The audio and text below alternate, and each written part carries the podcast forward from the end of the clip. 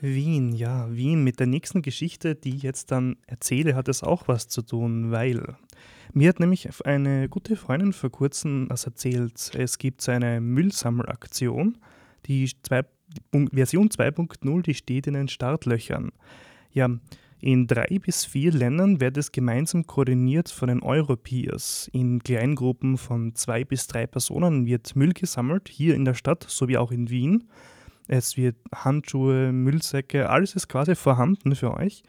Und auch der Abtransport ist über die Stadt Graz organisiert.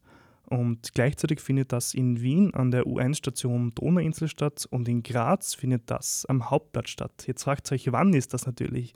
Das wird genau fast in einer Woche, also in sechs Tagen, am 7.5., also am 7. Mai, von 14.30 bis 15 Uhr, ist dieser, äh, die, die Sammlung der Personen oder die Personen treffen sich an dem Zeitpunkt am Grazer Hauptplatz, also am Brunnen dort, wo immer alles stattfindet.